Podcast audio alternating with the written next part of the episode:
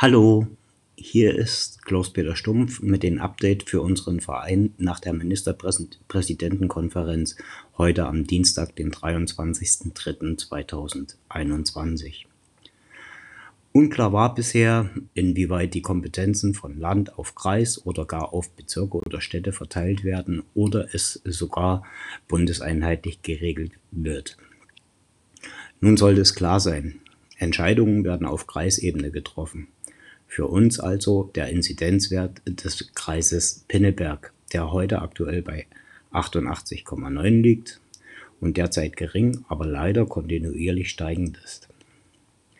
Erst bei einem Wert über 100 im Kreis Pinneberg müssen wir nach derzeitigem Stand das Training zurückfahren. Ich möchte das nochmal betonen.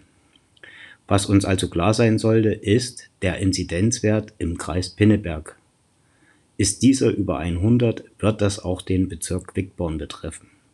Auch wenn hier der Wert, Stand 17.03., äh, nach Aussagen unseres Bürgermeisters bei 31,7 lag.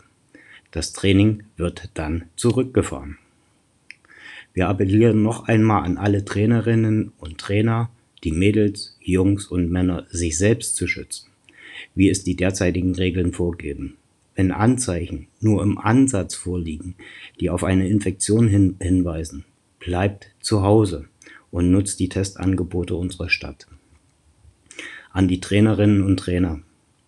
Besteht bei euch der leiseste Verdacht, dass ihr die Auflagen in welcher Form auch immer nicht umfänglich erfüllen könnt, verzichtet lieber auf ein Training im Interesse der Spielerinnen und Spieler und euch selbst.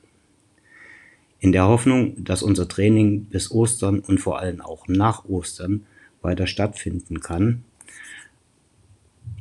wir unser ureigenstes Interesse, auf dem Platz zu stehen und agieren zu können, bleibt.